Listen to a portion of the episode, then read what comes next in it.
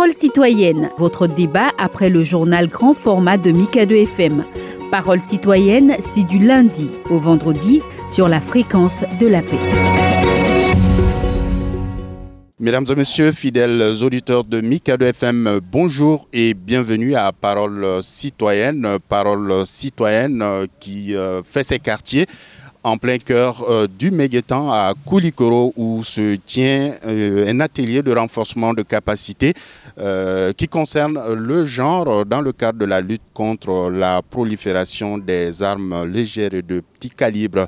Autour de ce plateau, je reçois comme invité euh, Alassane Kone. Monsieur Kone, bonjour. Bonjour, Monsieur Maïga. Et bienvenue au débat. Après euh, Monsieur Kone, nous avons Amadou Maïga, président régional du réseau d'action de lutte contre la circulation illicite des armes légères. Monsieur Maïga, bonjour et bienvenue. oui, bonjour, Monsieur Maïga. Des précisions par rapport à votre identité? Ben, Naturellement, ce que vous avez dit, sauf qu'il ne faut pas occulter le fait que je suis président national, parce que nous sommes dans une thématique au niveau national aujourd'hui. Et à la suite de M. Maïga, Mme Kamissa Berthe, elle est membre de la coordination des associations et ONG féminines de Sikasso au CAFO. Merci, M. Maïga. Et enfin, nous avons euh, le lieutenant-colonel euh, Adama Diara, secrétaire permanent de la Commission nationale de lutte contre la prolifération des armes, et de, des armes légères et de petits calibres. Monsieur Diara, bonjour et bienvenue. Bonjour Monsieur Maïga et merci pour cette opportunité. Alors nous allons euh, d'emblée rester hein, avec euh, vous pour planter ce, décor. Qu'est-ce qu'il faut entendre par armes légères et armes de petit calibre d'abord? Monsieur Maïga, merci pour la pertinence de votre question et c'est très important avant de nous jeter dans le débat, avant de nous lancer dans le débat, de définir certaines notions qui sont des notions fondamentales pour que nos interlocuteurs, nos auditeurs puisse nous appréhender, comprendre de quoi il s'agit aujourd'hui. Une arme légère, c'est une arme qui nécessite, dont l'utilisation nécessite plusieurs personnes pour le fonctionnement. Ça va de 2 à 3 jusqu'à 5 personnes.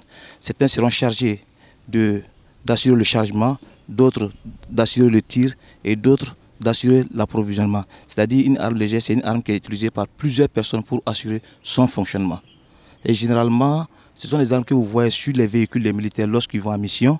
Euh, les armes euh, qu'on appelle couramment les armes 12-7 qui sont sur les véhicules quand nos militaires ou nos forces de sécurité vont au, dans le cadre des opérations. Voilà, les lance-roquettes également, qui nécessitent deux ou trois personnes pour leur fonctionnement. Et les armes de petit calibre sont des armes qui sont utilisées par un seul individu. On les appelle couramment les armes individuelles. Ça s'appelle des armes individuelles de poing à savoir les pistolets ou les revolvers, et les armes individuelles d'épaule, c'est-à-dire tout ce qui est fusil d'assaut qu'on peut mettre dans le creux de l'épaule pour pouvoir viser et utiliser. C'est utilisé par une seule personne ou un seul individu.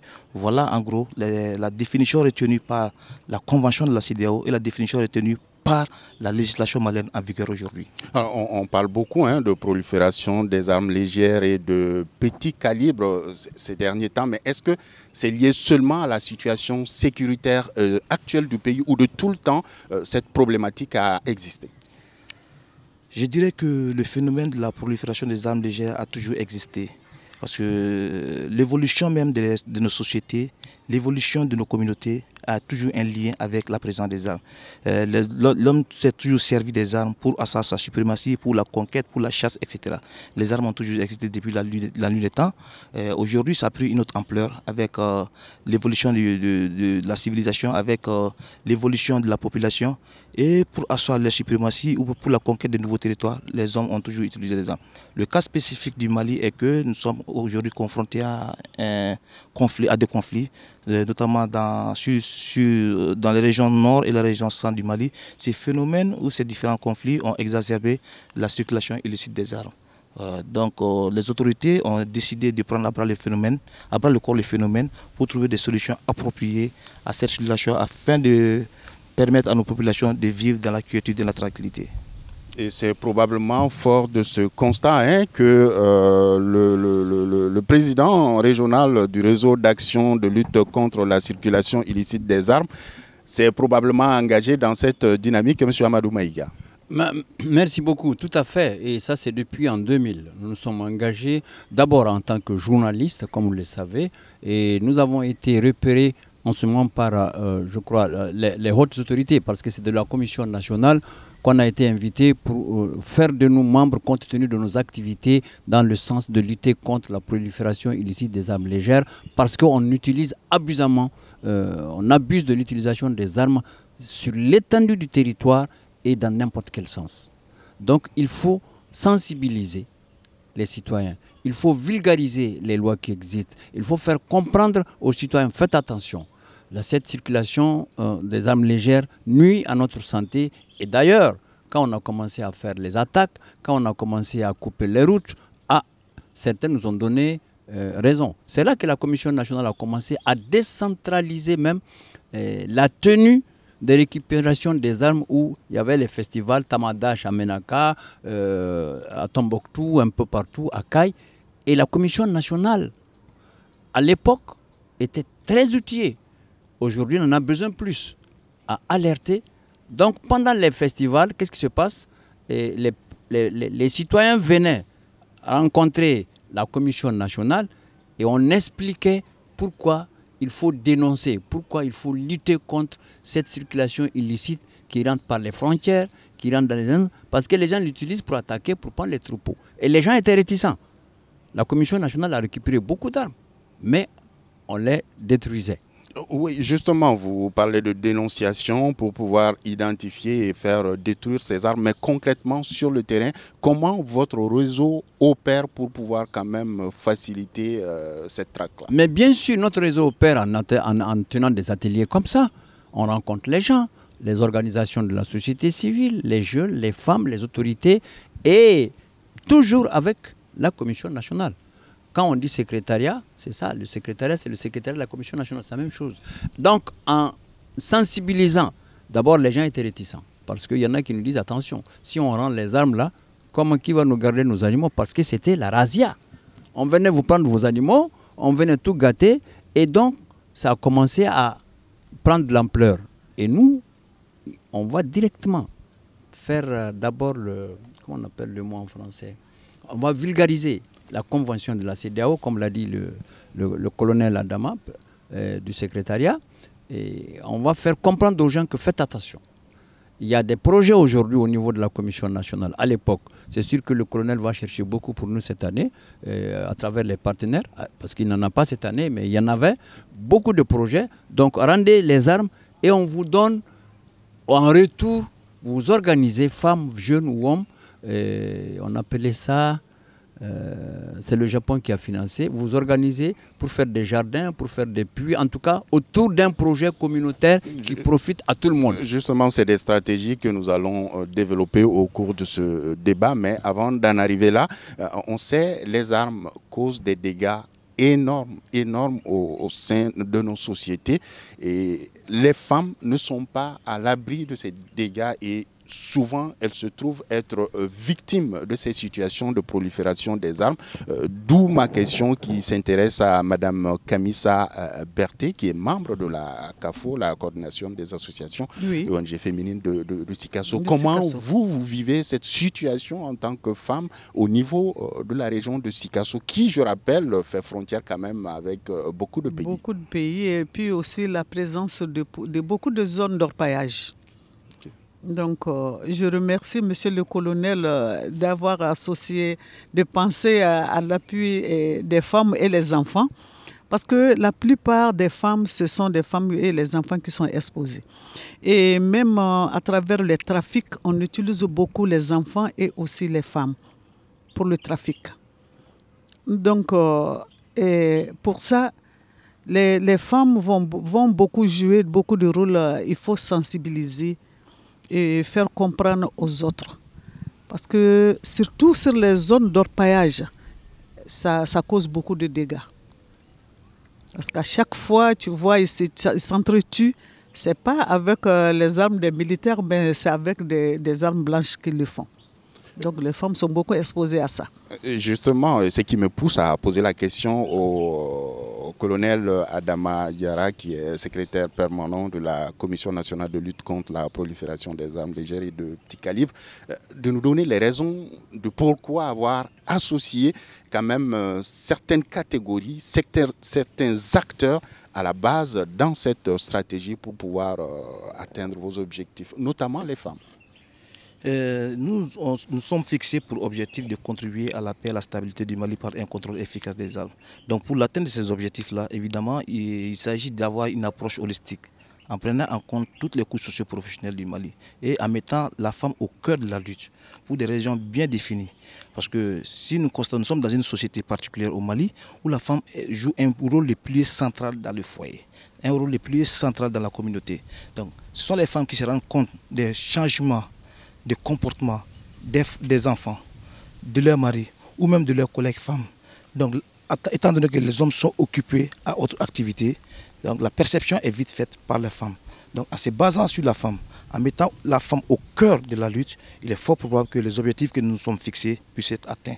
Parce qu'une femme qui se rend compte d'un comportement, d'un changement de comportement de son enfant, elle peut vite interpeller directement cet enfant pour dire attention, la pratique que tu es en train de mener, où les activités malsaines que tu, tu mènes actuellement peuvent nuire à ta vie, peuvent déshonorer ta famille ou même déshonorer même ta communauté. Ou elle peut alerter le chef de famille qui est le mari pour dire attention, notre fils ou notre neveu ou notre fille a des comportements malsains qui s'adonnent à des pratiques d'usage des armes et l'homme en ce moment en tant que chef de famille, en tant que premier responsable, peut interpeller, récaler l'enfant à vue de trouver des solutions. Donc si nous occultons le rôle central de la femme, il est fort probable que nous n'allons pas atteindre nos objectifs. Pas seulement la femme, il y a les jeunes filles aussi qui sont là. C'est le lieu pour nous de les sensibiliser, de les, associer.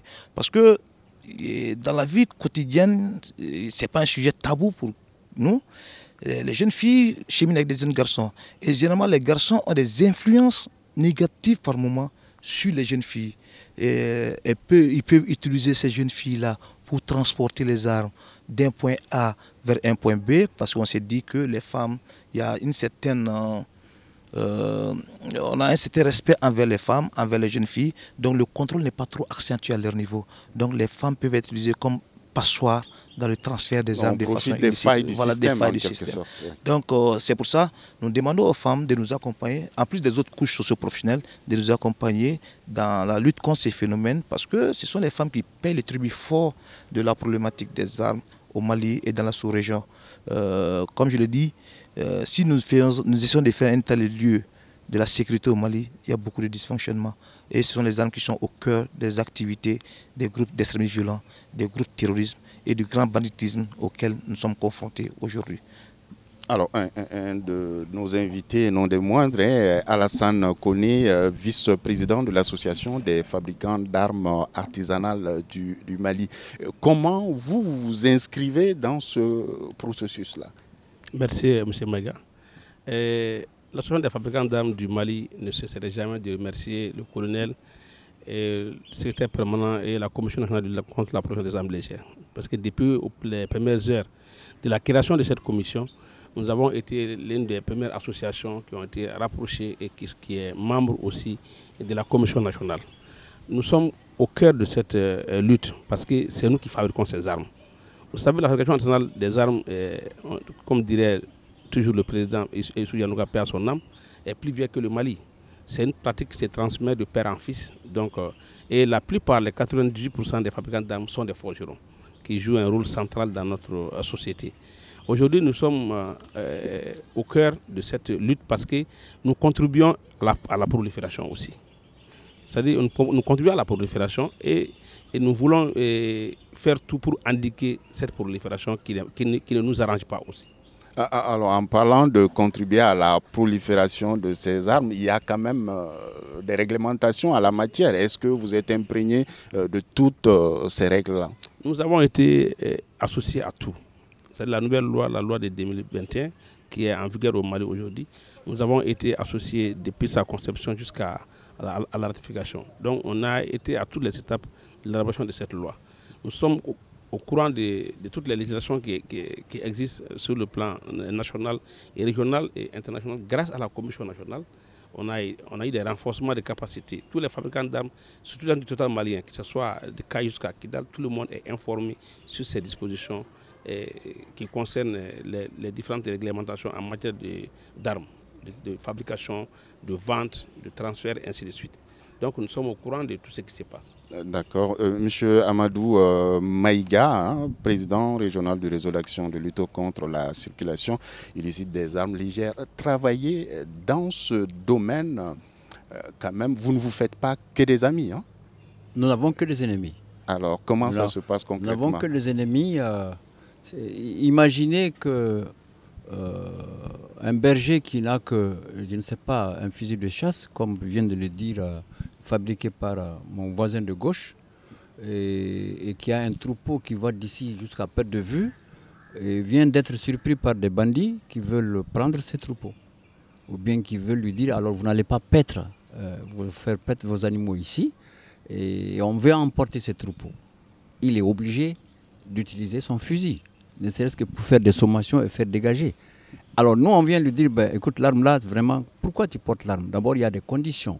Tu ne dois pas porter l'arme. Mais mieux que tout ça, il faut rendre l'arme là.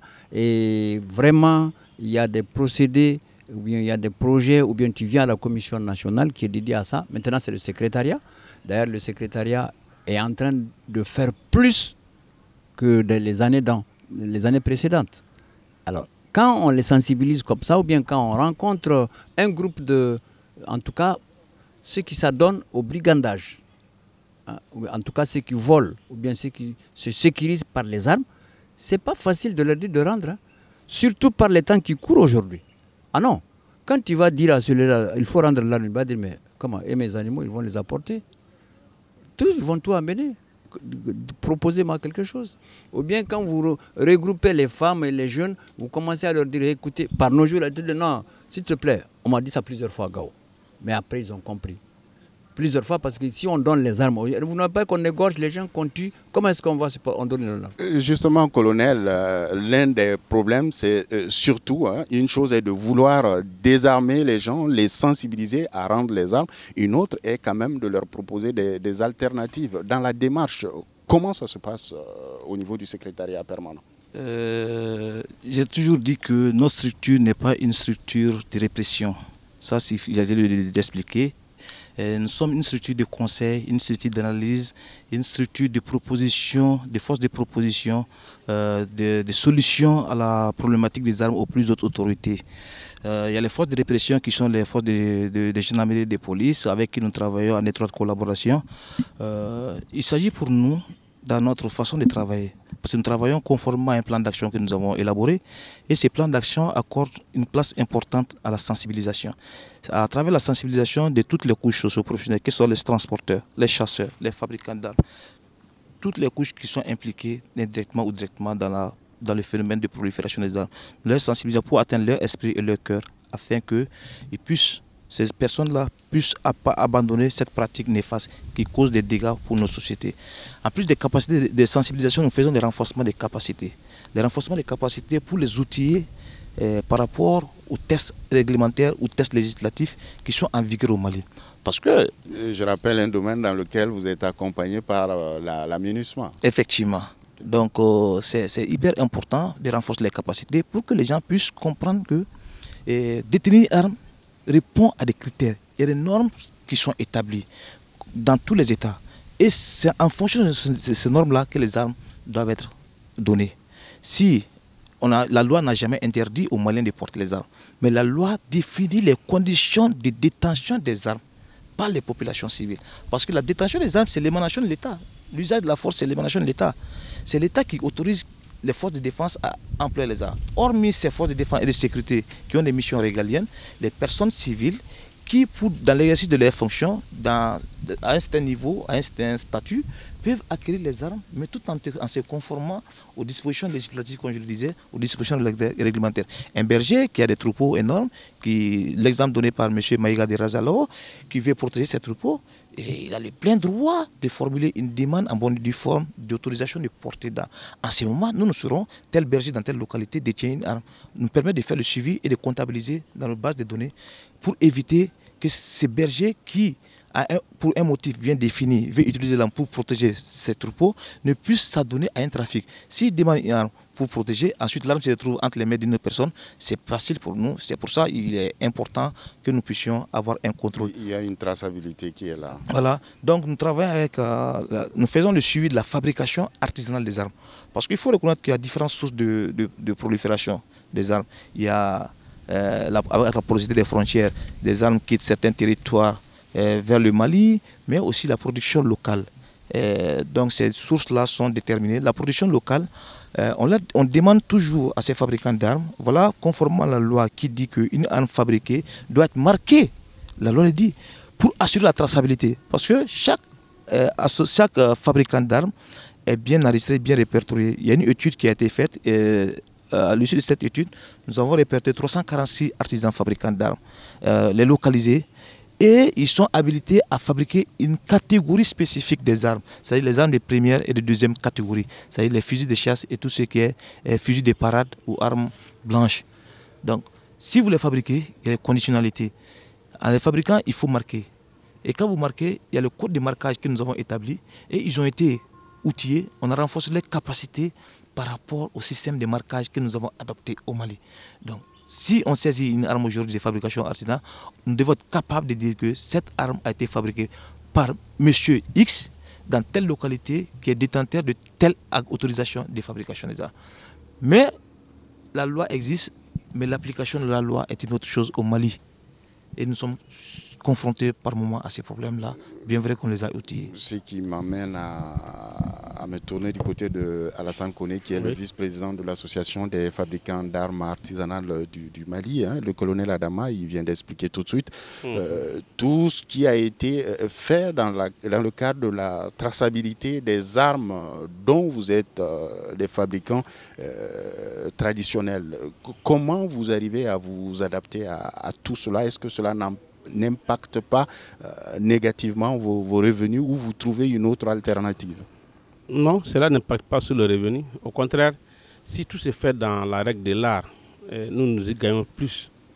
Parce qu'aujourd'hui, il y a un phénomène qui est là, comme le colonel l'a dit, il y a des fabricants d'armes qui sont répertoriés par la Commission nationale, qui sont euh, recensés, qui sont connus, mais il y, en a d'autres aussi qui, font la fabrication de manière clandestine qui inonde le marché, de le, noir.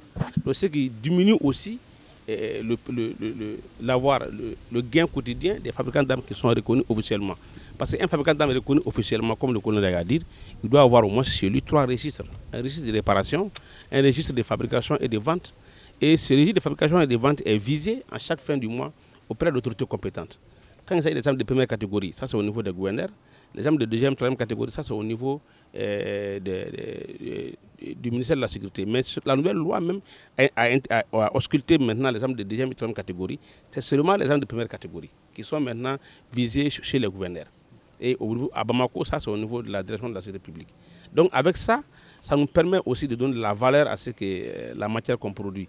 Par exemple, hein, parce que toutes les personnes qui vont venir vers toi pour acheter maintenant des armes, c'est des personnes qui sont à règle aussi, ce qu'on appelle une transaction d'achat. Donc il vient à l'autorisation d'achat, toi tu es obligé de prendre le numéro de l'autorisation d'achat, la copie de l'autorisation d'achat pour mettre dans ton registre. Et la personne pourra payer mieux. Au lieu de vendre une arme par exemple à 70 000, tu peux trouver une arme que tu peux vendre à 150 000, 200 000. Voilà, donc quand si la fabrication aujourd'hui, si les textes sont appliqués, ça, ça, arrange plus les fabricants d'armes que ce que beaucoup de gens eh, imaginent. Parole citoyenne sur Mikado FM. Alors, à écouter hein, euh, tout ce qui s'est dit autour euh, de euh, cette table, ces armes qui circulent, quand même, on a évoqué le cas des femmes et on ne les sent pas trop dans le dispositif. Et pourtant, d'une façon ou d'une autre, elles peuvent payer le prix peut-être de l'irresponsabilité des maris, d'un frère ou tout simplement d'un homme, euh, colonel Adama Effectivement, nous avons, euh, je ne dirais pas que le Mali est en retard par rapport euh, à certaines dispositions concernant les femmes. à l'issue de certaines études, nous nous sommes rendus compte qu'il faut accorder une une place des choix à la femme dans ces dispositifs-là. Raison pour laquelle nous essayons de nous adapter et d'évoluer avec les femmes dans, dans, ce que nous faisons. même au niveau du secrétariat permanent, nous avons mis un accent particulier pour avoir des femmes de façon significative, représentative euh, dans le cadre de, de cette synergie d'action. Parce que les hommes ont leur vision, leur analyse et leur point de vue euh, leur approche également en matière de, recherche des solutions. Mais la femme aussi a son point de vue, son analyse et puis son approche par rapport à la recherche des solutions. Raison pour laquelle c'est une complémentarité. C'est une complémentarité. Il y a des volets que nous dédions aux femmes dans notre dispositif, notamment le volet sensibilisation. Parce que l'approche féminine est plus souple qu'une approche masculine en matière de sensibilisation. Il y a différentes activités que nous menons, euh, le contrôle, etc. Mais la femme euh, joue un rôle vraiment clé en matière de sensibilisation. Toutes les campagnes de sensibilisation que nous faisons, nous essayons de mettre les femmes au devant de la scène. Euh, parce que leurs propos, leur point de vue, leur analyse peuvent amener certains à abandonner les pratiques. Parce qu'il faut reconnaître que l'homme, nous avons tendance à asseoir notre suprématie par des mots rude par moment, euh, alors que c'est, il faut avoir différentes manières si tu veux atteindre des objectifs. Et les femmes nous aident beaucoup dans ces, dans ces sens-là. Euh, nous allons continuer avec la femme à travailler sur ces, ces thématiques-là. Et, évidemment, aujourd'hui, euh, j'ai dit le Mali, c'est une fierté parce que nous avons intégré de façon complète la dimension déjà dans le contrôle de ces armes-là. Voilà.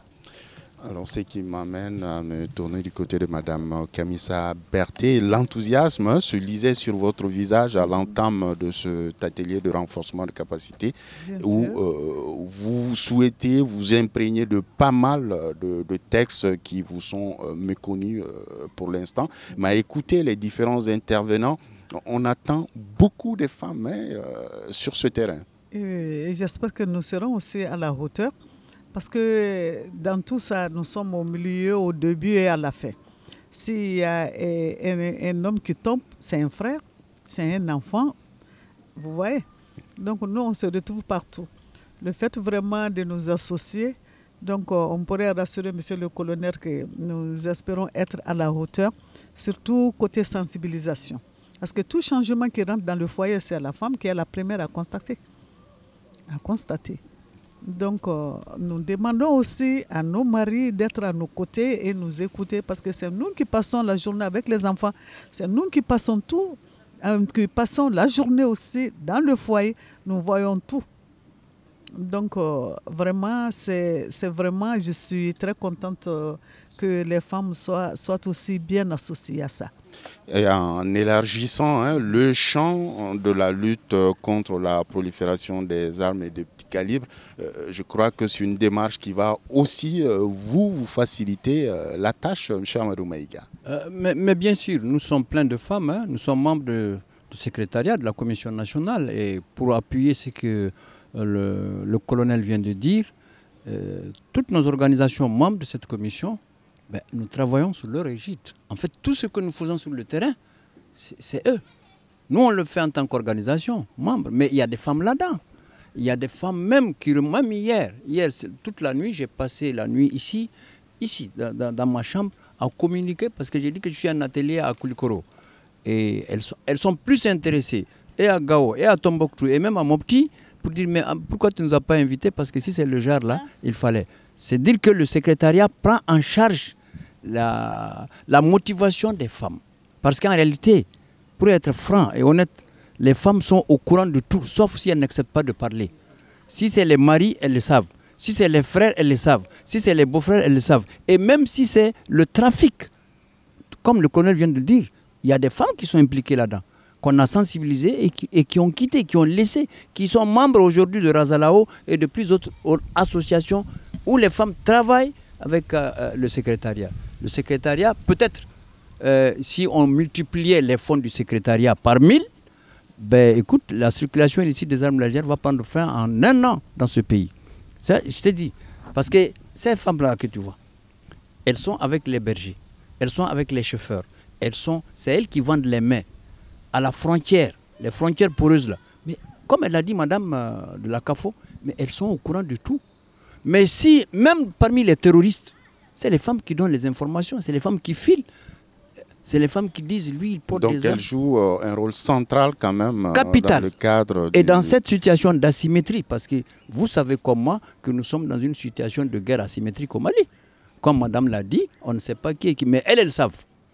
Elles savent, elles savent détecter, et si tu refuses même, elles vont te séduire pour tirer le secret, comme le colonel l'a dit. Donc les femmes sont dans une position centrale, déterminante, importante, capitale dans cette sensibilisation. Mesdames et messieurs, fidèles auditeurs de Mikado FM, vous êtes à l'écoute de votre émission Parole citoyenne qui engage les débats autour de la problématique de la prolifération des armes légères et de petits calibres. Euh, votre émission qui a installé ces quartiers à Koulikoro dans la cité du Méguétan. Nous allons à présent aborder hein, la dernière phase de ce euh, débat euh, qui porte sur ce qui adviendra des armes une fois euh, saisies. Euh, mon colonel euh, Adama Diarra, qu'est-ce qu'on fait de ces armes? Et avant, à ce jour, est-ce qu'on peut se faire une idée du nombre d'armes qui circulent au Mali, du nombre d'armes qu'on a pu saisir et ce qu'on a pu en, en faire? Euh, Aujourd'hui, il est difficile de se faire une idée du nombre des armes en circulation de façon illicite au Mali. Euh, cause de l'ampleur de la situation sécuritaire. Parce que ces dix dernières années ou ces 15 dernières années, il y a eu beaucoup d'armes qui ont été introduites, non pas par la faute de l'État malien, mais le Mali a été victime d'une certaine défaillance à un certain niveau.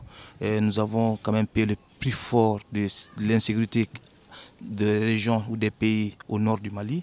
Les armes ont été introduites et Dieu seul sait quelles sont les quantités. Nous ne pouvons pas le déterminer. Mais de façon globale, il y a une étude qui a été faite par euh, une ONG qu'on appelle le Small Arms Survey qui estime à 8 millions d'armes légères en circulation de, de façon illicite dans l'espace du Sahel. Mais le cas spécifique du Mali, aucune arme, aucune étude n'a pu démontrer, dénombrer le nombre d'armes en circulation. Euh, partant de ces constats, nous avons mis en place euh, une stratégie euh, ou un- élaboré un plan d'action de lutte contre les armes légères des petits calibres, où il s'agit, la finalité, c'est le désarmement communautaire. Parce qu'il y a deux types de désarmement actuellement au Mali. Il y a le désarmement communautaire qui est effectué par le secrétariat permanent de la lutte contre la prolifération des armes légères des petits calibres et le désarmement dans le cadre du conflit. L'accord de paix issu du processus d'Alger a mis en place une commission nationale désarmement, démobilisation, réinsertion, qui concerne uniquement les groupes signataires. C'est cette structure se charge du désarmement, de la réintégration des, groupes, des éléments du groupe signataire. Maintenant, tous ceux qui ne sont pas éligibles au DDR sont reversés au compte du secrétariat permanent dont nous assurons le leadership actuellement. Donc, tout ce qui est, à part la plateforme, la CMA et les mouvements d'inclusivité, les autres communautés qui ont les armes, nous nous les prenons en compte dans le cadre du désarmement communautaire. Le désarmement communautaire, c'est toute une procédure. Une procédure, euh, ça commence par la sensibilisation, euh, ensuite euh, les évaluations des bases auprès des communautés pour les inciter à aller vers le dépôt volontaire des armes. C'est pas la répression, parce que quand on parvient à atteindre les, esprits et le cœur, les gens seront enclins à déposer les armes de façon volontaire. De façon volontaire. Donc une fois, on fait l'évaluation avec les responsables de la communauté, que ce soit les leaders religieux, les leaders communautaires, les représentants des femmes, des jeunes, les forces de défense et de sécurité. Donc, une fois que ces armes sont déposées, nous faisons, on prend en compte les besoins spécifiques. Parce qu'il il ne s'agit pas de désarmer ou d'arrêter la, la pratique de la fabrication artisanale des armes. Parce que c'est la loi qui les autorise. Donc, une fois qu'on parvient à récupérer les armes auprès de ces communautés, les communautés expriment leurs propres besoins. Mais ce ne sera pas des besoins individuels. C'est-à-dire quelqu'un qui dépose une arme, on lui donne l'argent. Non, notre approche n'est pas ça. On a une approche plutôt communautaire, bénéfique à l'ensemble de la communauté. Si un groupe de jeunes décide de déposer des armes, nous essayons d'évaluer avec les jeunes et les responsables qu'est-ce que nous pouvons réaliser au profit de ces jeunes qui ont décidé, dans le cadre de la paix, dans le cadre de la stabilité, de déposer les armes. Maintenant, l'évaluation est faite. Ils pourront dire, voilà, nous voulons faire du maraîchage, nous voulons faire de l'élevage, nous voulons faire du savon, nous voulons faire ceci, nous voulons faire cela. Et en fonction des activités pratiquées ou des activités qui, qui peuvent générer des, des revenus au sein de la communauté. Il n'y a pas quelque chose de, figé, il n'y a pas une sorte, une sorte, une euh, précuite, mais c'est une évaluation concrète. Donc une fois cette évaluation est faite, nous nous chargeons de la mobilisation des ressources pour la réalisation ou la matérialisation du projet en, quelque sorte. Récemment, nous avons pu récupérer des armes au sein de certaines communautés dans la région des Cailles, parce qu'on a focalisé nos activités actuellement sur des dans les régions qui ne sont pas en proie effective au conflit, mais où il y a certaines manifestations d'armes. Notamment, nous ne voulons pas que ces régions-là basculent dans la violence. Notamment à Kaï, il y a deux, deux localités, Tafasirga et Abideni, où nous avons sensibilisé les communautés et les femmes ont incité leurs maris à se débarrasser des armes. Nous avons pu récupérer après 800 armes grâce aux femmes dans cette localité que nous avons documentées et traitées par conséquent. Donc à l'issue, les femmes ont demandé la mise en place des banques de céréales. Nous avons réalisé deux banques de céréales dans ces deux localités. 5 tonnes de riz, 5 tonnes de mil, 5 tonnes de sorgho, 5 tonnes de riz. Et nous avons formé les femmes en matière de gestion des micro-projets. Donc pour permettre aux femmes de gérer leur propre magasin, leur propre dépôt de céréales. Et ça fait pratiquement un an d'exercice que ces femmes sont en train de vendre ces céréales-là à un prix abordable parce que le stock initial a été mis en place grâce à un partenariat CDAO Mali euh, PNUD, les financements étaient acquis et les femmes sont en train de bénéficier. Également dans la région, de, dans la région du centre, dans la région du centre, à et Koro, nous avons ciblé deux jeunes influents, deux jeunes influents qui peuvent être, qui peuvent constituer, qui peuvent entrer dans la composition d'une commission locale de récupération des armes, qui ont parlé à leurs frères, à leurs à leurs sœurs pour aller vers un dépôt volontaire des armes. Et nous avons financé des activités au profit de ces jeunes-là. Mais comme j'ai toujours dit, il ne s'agit pas d'aller vers, euh, comment on appelle ça, euh, une rémunération ou un échange, dépôt armes argent par individu, mais par communauté pour que ce soit bénéfique.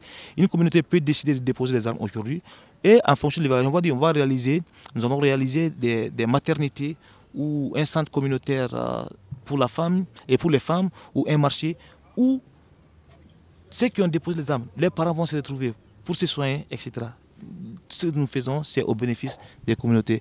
Et aujourd'hui, euh, nous avons, après, vraiment pour l'exercice 2022-2023, nous avons récupéré euh, pratiquement plus de 1000 et quelques armes dans le cadre du dépôt volontaire des armes. Et comme j'ai dit, c'est une procédure. Quand les armes sont déposées, il y a l'évaluation des besoins spécifiques.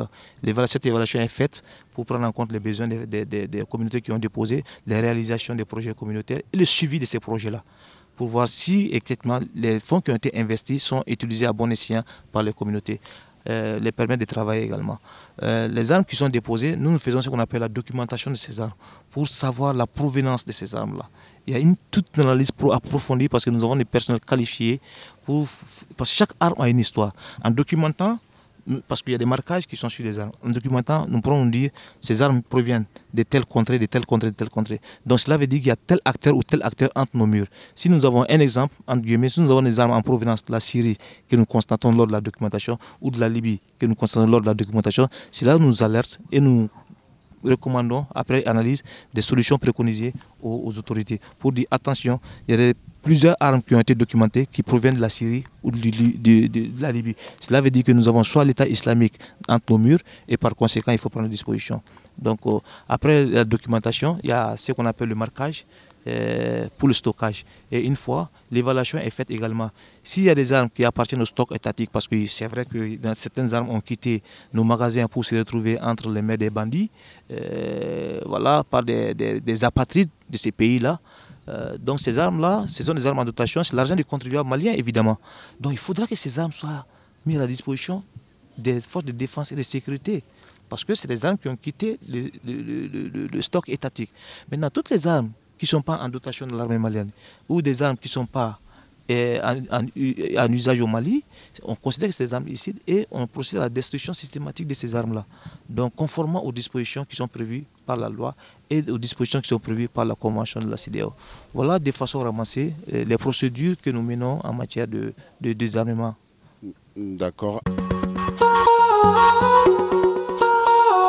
Parole citoyenne sur Mikado FM. Amadou euh, Maïga, hein, vous l'avez évoqué, depuis 2000, hein, vous êtes dans cette euh, dynamique de lutte contre la prolifération des armes légères de, de petit calibre. Alors, aujourd'hui, quels sont les défis auxquels vous vous êtes confrontés dans votre travail? Merci beaucoup. le premier défi, c'est le défi des moyens. Nous sommes, quand tu prends le Razalao, on est au niveau de la CDAO, les 15 pays. Mais conformément à la convention de la CDAO, et notre texte principal, c'est que chacun travaille d'abord au niveau national. Et à ce niveau national, notre partenaire principal, c'est la Commission nationale de lutte contre la prolifération des armes légères, qui aujourd'hui euh, est le secrétariat permanent, dont le, le chef est en face de nous. Alors, le défi, c'est parce qu'il n'y a pas de moyens. Et pourtant, nous affrontons l'insécurité parce qu'en partant, par exemple, aujourd'hui au nord, en partant au centre, et même ici à Bamako, en partant dans certains euh, quartiers, en voulant sensibiliser les femmes, les jeunes ou alerter sur un certain danger, votre sécurité est menacée. Votre sécurité est totalement menacée. Donc, le, le premier défi, c'est le défi, pas les textes. Nous avons tous les textes. Parce que nous, nous faisons la sensibilisation, nous faisons la vulgarisation. Et nous faisons ce qu'on appelle euh, la vulgarisation depuis 2000. On a commencé d'abord par l'appel de Bamako. Il y a quelqu'un à ma gauche qui, était au courant. Après, on est venu à la convention de la CDAO. La convention de la CDAO s'impose euh, aux 15 pays de notre espace. Et nous, on est dédié à lutter contre la prolifération illicite des armes légères qui, comme l'a dit le, colonel, est d'actualité aujourd'hui plus qu'avant. Parce qu'aujourd'hui, on est dans une guerre asymétrique où ton frère peut être euh, complice des terroristes, euh, ton cousin peut être complice des terroristes. Donc, il faut plus de moyens, surtout de mobilité, parce que nous, nous avons été attaqués plusieurs fois. Moi qui vous parle, j'ai été attaqué plusieurs fois. Mais Dieu merci, on est là. En allant dire aux gens, hé, attention, la convention de la CDAO, vous voyez ce chapitre-là, nous demande de nous organiser en communauté, de ne pas faire recours à l'arme et qu'il y a des procédures pour obtenir une arme ou bien pour utiliser une arme, il y a des procédures légales. Alors, c'est vrai que les, les, les, les, gens n'écoutent pas ça euh, d'une bonne oreille. Ils sont réfractaires euh, à nos propos de contestation. On dit non, faites attention. Le Mali, il y a des lois. Si tu veux porter cette arme-là, est-ce que tu as le papier? Il y a des procédures. C'est pourquoi la Commission nationale avait un projet qui s'appelle Paralka, Paralg, qui demandait, comme le colonel a dit aux gens, venez déposer vos armes volontairement et même venez régulariser. C'est-à-dire que ceux qui ont des armes d'une manière irrégulière, la Commission nationale, donc le secrétariat, a procédé à leur dire non, venez, on va régulariser l'arme que vous avez. On a procédé à toutes ces campagnes. Maintenant, le défi principal, c'est arriver à convaincre et surtout arriver à faire le tour. Heureusement que nous avons le secrétariat. C'est grâce au secrétariat que nous sommes là aujourd'hui. C'est grâce au secrétariat qu'ils sont partis partout. Mais les moyens sont limités. La commission nationale avait plus de moyens que le secrétariat. Bon, c'est vrai, on a fait le tour. Euh, peut-être que nous, étant société civile, nous, on plaide que le budget de la, du secrétariat soit augmenté parce qu'aujourd'hui, on est dans un défi sécuritaire au Mali défi sécuritaire auquel tout le monde doit faire euh, face. Alassane Kone, vous êtes vice-président de l'association des fabricants d'armes artisanales au, Mali, hein, le, le, secrétaire permanent de euh, la cellule de lutte contre la prolifération des armes légères et de petits calibres l'a dit, il y a eu beaucoup de réglementations à la matière et on sait que le Mali s'est doté d'une nouvelle loi portant régime général des armes et des munitions euh, pour le pays ce qui vous oblige à être dans une dynamique euh, de normalisation hein, et de transparence dans tout ce que vous faites comme activité. Face à cette situation, quel est le défi réel auquel vous vous êtes euh, confronté? Le défi, euh, actuellement, le défi auquel on est confronté, ça c'est le défi sécuritaire. Vu la situation sécuritaire actuelle, il y a un certain nombre de mesures que les, plus autorités ont été obligées de prendre. Par exemple, la suspension la délivrance des permis des, d'achat des armes et des permis de port d'armes, qui est suspendu de manière temporaire. Ce qui fait que ça rend notre, travail un peu difficile, puisqu'on doit fabriquer des armes qu'on ne peut pas vendre. Donc, voilà le défi. Le défi auquel on, fait face aujourd'hui, c'est le défi sécuritaire.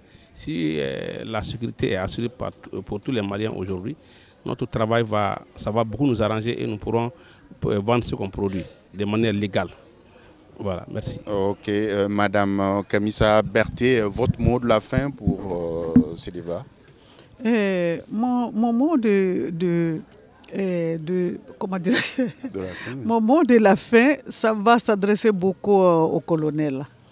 Je, je, si c'est possible d'élargir les informations et la sensibilisation dans leurs communes, pourquoi pas même dans les villages, pour que, parce qu'il faut toujours commencer bas pour monter en haut.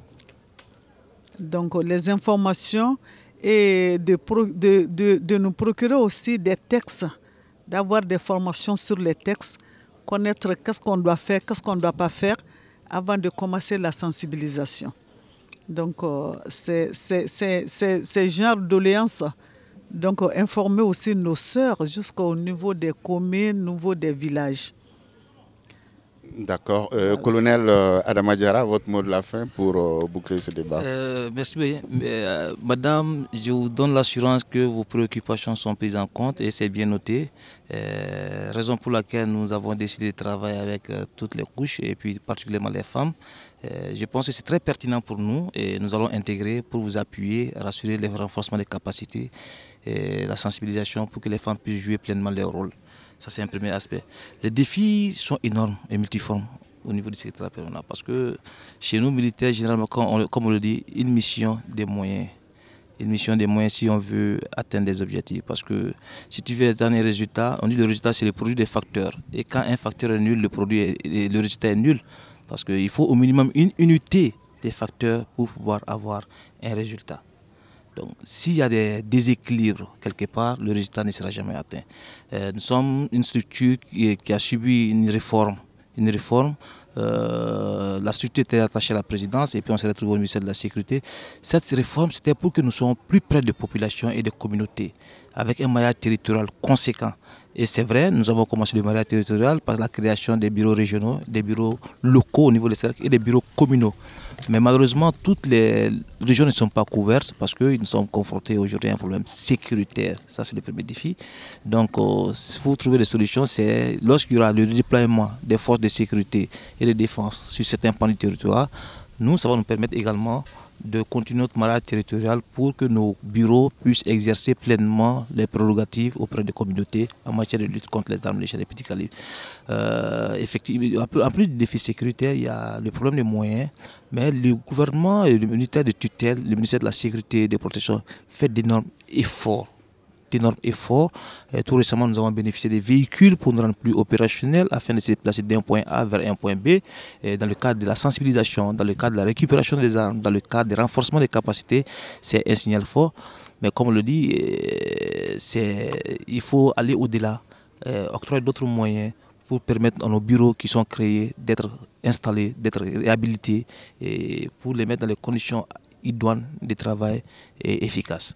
Euh, aussi, euh, il y a d'autres problèmes, c'est le défi lié à la coordination. Le défi lié à la coordination, euh, c'est vrai que nous avons plusieurs partenaires qui, qui, ont dans leur portefeuille d'activité la lutte contre les armes légères des petits calibres, mais tous les partenaires ne sont pas de bonne foi les partenaires ne sont pas de bonne foi. Certains même sont capables d'aller euh, d'aller exercer le phénomène contraire en contribuant à la prolifération.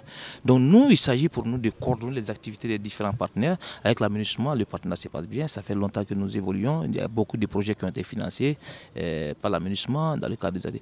Mais en plus de l'aménagement, il y a d'autres partenaires, je ne vais pas citer certains noms. Euh, qui, au lieu de contribuer à éradiquer le phénomène, mais qui prêchent la mauvaise parole la mauvaise parole. Donc ça nous met dans un dilemme, raison pour laquelle nous devons avoir un regard accru par rapport à tout ce que certains acteurs font sur le terrain.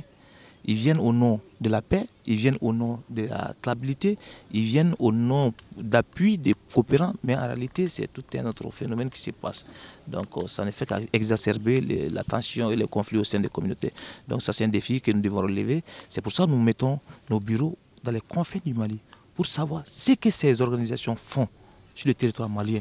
Parce que c'est la seule chose que nous avons en commun et c'est à nous de défendre vis-à-vis des, personnes malveillantes ou des organisations malveillantes euh, qui exercent. Euh, donc face à ces différents défis, nous, nous, avons quelques quand même doléances que nous, nous, dans le cadre euh, de notre stabilité, d'assurer nos missions régaliennes, c'est de prendre en compte vraiment c'est un appel vibrant que je lance aux autorités, c'est la prise en compte, c'est déjà fait, mais d'accentuer en prenant en compte le phénomène de la prolifération des armes légères et petits calibres. Parce que sans armes, les armes ou les munitions constituent le carburant des conflits. Sans armes, sans munitions, il n'y aura pas de conflit. Les gens ne vont pas se tirer dessus. Donc, s'il y a cette prise en compte à un certain niveau de responsabilité, c'est un plaidoyer que je le fais, euh, je me dis, il y a fort probable que nous puissions avoir un État stable, un État où il fera bon vivre comme avant.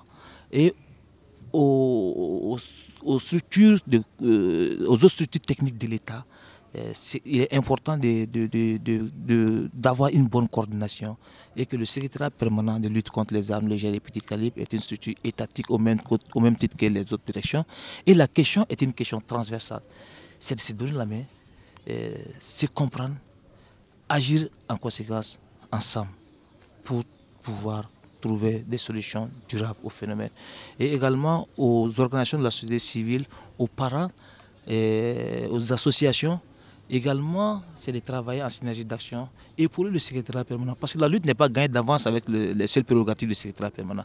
C'est à travers ces ONG, à travers ces organisations de la société civile, souvent nous nous basons pour que ces organisations et ces associations puissent transmettre notre voix dans les endroits où nous ne sommes pas présents. Conseiller les femmes, conseiller les jeunes, conseiller les leaders religieux et transmettre la bonne voix, transmettre la bonne parole. Et ensemble, je me dis que nous pouvons assurer l'avenir pour nos enfants. Merci beaucoup. Et c'est sur cette note d'espoir que se referme votre table ronde parole citoyenne et nous recevions comme invité, euh, Alassane Kone, vice-président de l'Association des fabricants d'armes artisanales euh, du euh, Mali. Merci, Monsieur Kone. Amadou Maïga, président régional du réseau d'action de lutte contre la circulation illicite des armes légères, et Madame Kamissa Berthe, membre de la coordination des associations et ONG féminines, et le lieutenant-colonel Adama Diara, secrétaire permanent de la Commission nationale de lutte contre la des armes légères et de petits calibres. À la présentation, je suis Sori Maïga. On se donne rendez-vous un autre jour. Parole citoyenne, votre débat après le journal grand format de Mika 2 FM. Parole citoyenne, c'est du lundi au vendredi sur la fréquence de la paix.